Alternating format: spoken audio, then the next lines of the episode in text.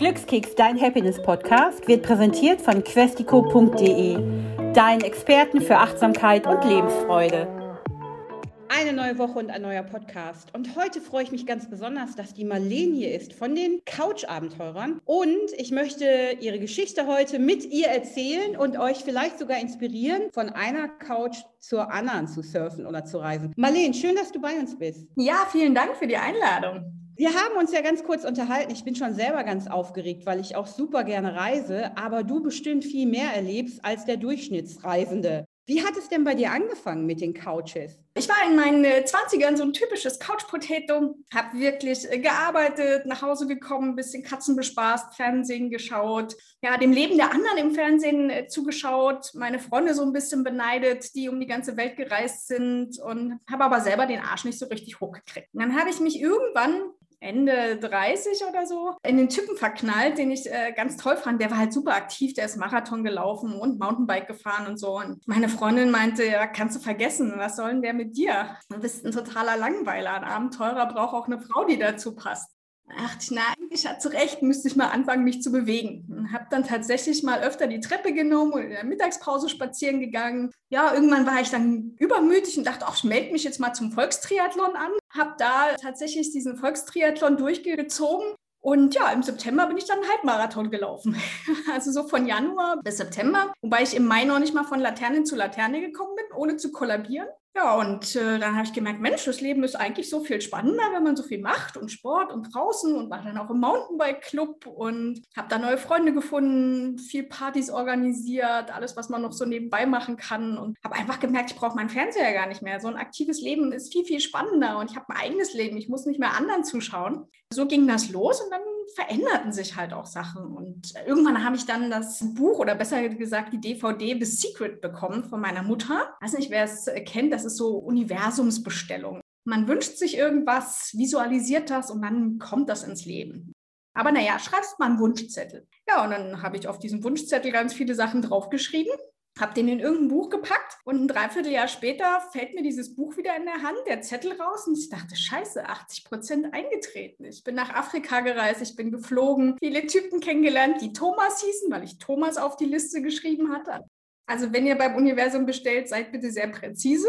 Dann habe ich auch verschiedene Reisen gewonnen gehabt in dem Jahr. Ich bin nach Florida geflogen mit diesem Thomas. Ich war in Südafrika, hatte mich dann damals unsterblich in dieses Land verliebt und bin ja später tatsächlich nach Südafrika ausgewandert. Und dort hatte ich dann so einen richtig tollen Lifestyle. Kapstadt ist halt so eine richtige Lifestyle-Stadt. Was weiß ich, morgens geht man Rennrad fahren, dann fliegen mit seinem Kumpel, abends trifft man die Leute zu irgendeinem Konzert, zwischendrin ist man im Park oder kann Tiere beobachten. Und dieser Lifestyle hat sich irgendwann übertragen. Und ja, jetzt brauche ich nicht mehr irgendwie Serien bei anderen schauen, sondern habe halt selber ein aktives, schönes, lebenswertes Leben. Wirklich runter vom Sofa rein ins Leben. Und es gibt ja auch so Armchair Traveler, das ist ja auch so ein schönes Wort, die eigentlich nur Leute wie dich dann auch beobachten und daran ganz viel Freude haben. Tatsächlich, ja. Trifft man immer, immer wieder, die dann sagen, oh, ich lese ja immer ganz viel und ich bin begeistert und ich gucke auf Instagram, aber ich habe viel zu viel Angst, raus in die Welt zu gehen. Ich habe auch selber so eine Freundin, die verlässt eigentlich nie ihre Stadt. Das ist mir ein Unding. Die hat schon Angst, in die nächstgrößere Stadt zu fahren. Jetzt ist es schon so normal geworden, dass man dann manchmal vergisst, dass es für andere doch ein großer Schritt ist. Das kenne ich natürlich auch. Also ich lebe in der Hauptstadt, komme aber eigentlich aus NRW. Wenn Freunde, die dann sagen, ah, ich komme nach Berlin, für die ist das eine richtig große Reise. Für mich ist das aber so, wenn ich mal zurück nach Hause fahre, dass ich sage, ja, ich fahre da jetzt hin und fahre wieder zurück. Ich mache das auch an einem Tag. Aber du hast hier zum Beispiel auch ganz, ganz tolle Bilder eingefangen und auch so Dinge, Menschen, Begegnungen, Tiere, die man eigentlich im normalen Leben, wenn man jetzt hier in Deutschland lebt, gar nicht zu Gesicht bekommt.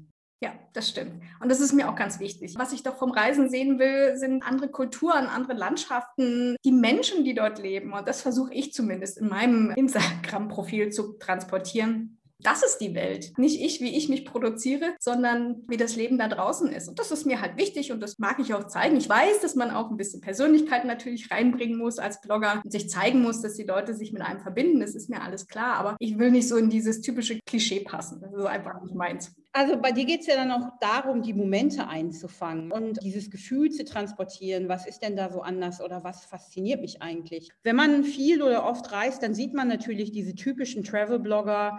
Ich glaube jetzt eben, was du ja auch zeigst, ist so dieses, was macht dann das Leben in einem anderen Land aus überhaupt?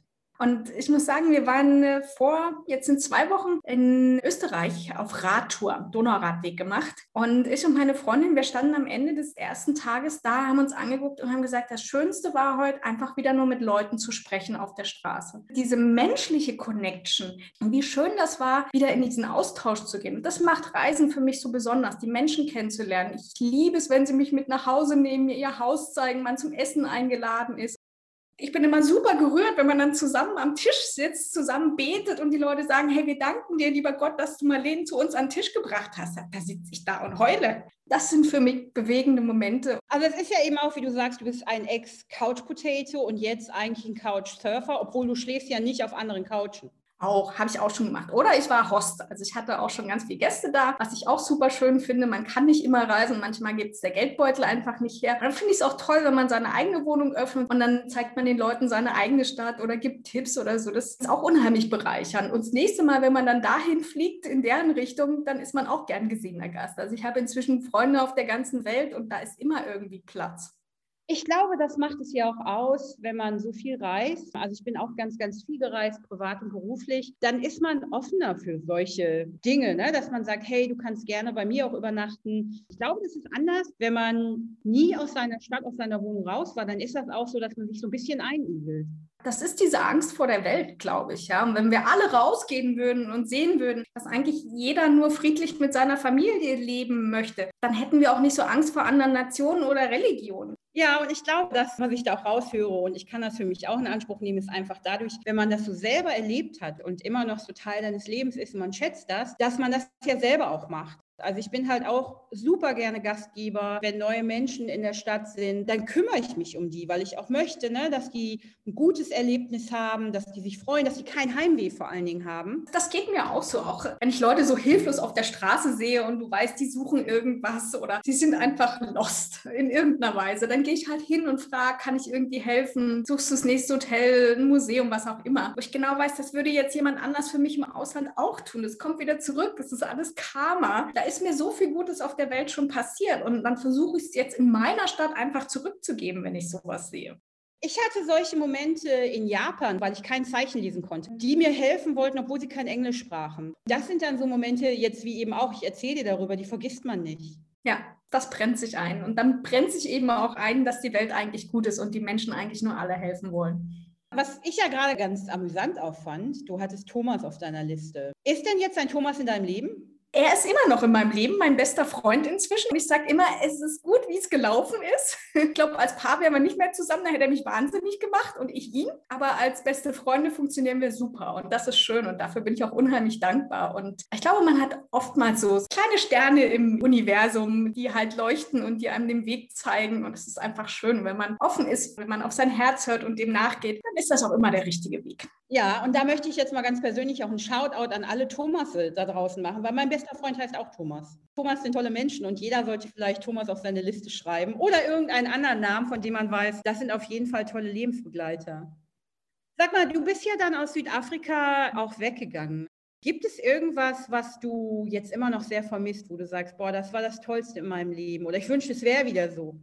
Südafrika an sich ist halt einfach ein großartiges Land. Ich würde gerne wieder dort wohnen, aber Südafrika hat halt so seine eigenen Regeln und im Moment passt es halt nicht so ganz.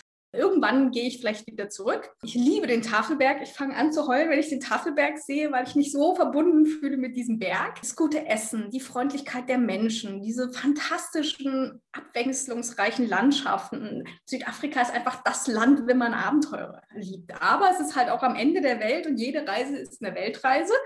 Ja, das ist nicht immer ganz einfach. Politische Situationen für mich, auch die Arbeitssituation, weil ich natürlich nur eine Arbeitserlaubnis bekomme, wenn ich einen Skill habe, den kein Südafrikaner hat. Deswegen bin ich auch zurückgegangen. Ich habe damals für Amazon im Callcenter gearbeitet. Nach anderthalb Jahren denkst du, hm, ich verliere meine Karriere, Marketing, das hast du dir nicht alles umsonst aufgebaut, um dann im Callcenter zu schuften. Und dann bin ich tatsächlich deswegen wieder zurückgegangen. Ich habe es einerseits nicht bereut, weil ich natürlich auch gewachsen bin in der Zeit, unheimlich viel dazu gelernt habe, viel gemacht habe, die ganze Welt bereist habe. Und das würde ich tatsächlich gerne auch noch eine Weile machen, aber ich vermisse Südafrika immer noch unendlich. Ja insgesamt, glaube ich, 61 Länder bereist. Welches davon ist denn so für dich ein Land gewesen, was dich mega überrascht hat? Überrascht ist es, glaube ich, tatsächlich China gewesen, weil ich nie gedacht hätte, dass die schon so fortschrittlich sind. Was ich landschaftlich ganz toll fand, war Chile.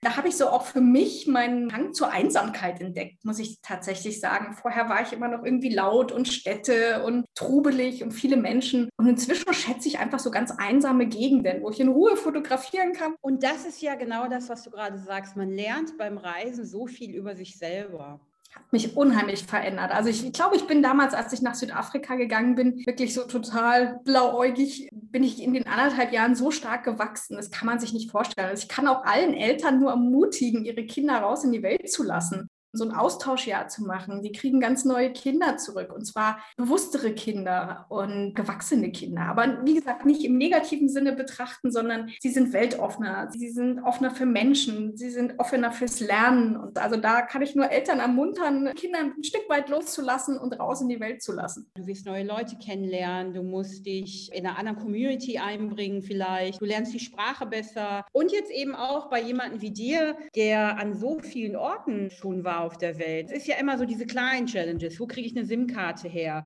Wo gibt es einen Arzt, wenn ich Zahnschmerzen habe? Das sind ja so Dinge, die kann man dann immer schneller lösen, weil man weiß einfach, okay, hatte ich schon mal. Und ich finde das auch einen, einen, tollen Skill für einen Arbeitgeber. Wenn jemand sieht, dass er bereist ist, dann kannst du in der Regel davon ausgehen, der weiß sich zu helfen in allen Lebenslagen. Das ist einfach nicht jemand, den du ständig an die Hand nehmen musst. Ja, der weiß, wo er langlaufen muss. Und auch so Empathie ist da auch eine große Rolle, weil man kann sich dann ja in so einem multikulturellen Team ne, viel besser auch reindenken. Was ist denn noch so auf deiner Liste?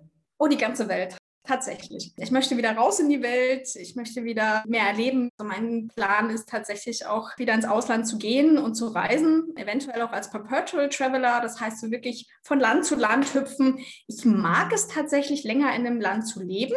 Also mal drei, sechs Monate da zu sein, zu schauen, wie fühlt sich das denn an, weil es einfach ganz anders ist, als nur Tourist da zu sein in so einer Stadt. Das ist mein Plan. Ich möchte wieder raus in die Welt und schauen, wo ich frei leben kann und wo ich die Erfahrungen machen kann, die ich so schätze am Leben.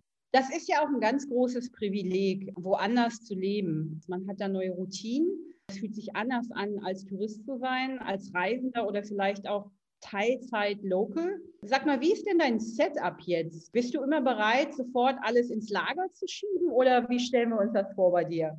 Theoretisch ja, praktisch ist es natürlich nicht ganz so. Wenn man so eine Wohnung hat und gesettelt ist, dann ist das nicht so ganz einfach. Ich möchte mich tatsächlich wieder verändern, zumindest erstmal anfangen, den Winter irgendwo anders zu verbringen. Ich muss das noch mit meinem Arbeitgeber klären, ob das möglich ist. Wenn nicht, ich kann überall auf der Welt arbeiten. Ich kann Grafik, ich kann Social Media, ich kann Marketing. Und ja, dann muss ich mich halt einfach anders aufstellen. Aber das, ich habe einfach jetzt so durch die Corona-Zeit gemerkt, dass das mein Leben ist. Das ist mir wichtig. Ja, ich muss nicht setteln. Ich brauche keinen Garten und Haus und Auto und diesen ganzen Kram, sondern ich brauche diese Erfahrung. Ja, wie du das sagst, es bereichert sehr. Und das ist eigentlich, wenn man dann an neuen Orten ist, das ist so wie ein tolles Bilderbuch, was so alles in deinem Kopf dann ist. Und du erlebst das, die verschiedenen Gerüche, die Geräusche, die Sprache machen und da einzutauchen. Die Welt ist offen, hoffentlich bald wieder für alle, dass man reisen kann, weil es ist wirklich, finde ich, jedem so zu wünschen, die Welt zu entdecken. Aber wirklich auch zu entdecken und nicht nur an einen Ort zu fliegen, zu fotografieren und an den Strand zu legen, sondern wirklich auch mal zu sehen, wie leben die Menschen? Was macht das Leben dort aus? Was ist anders? Und was kann mich eigentlich auch so bereichern, was ich dann mit nach Hause nehme?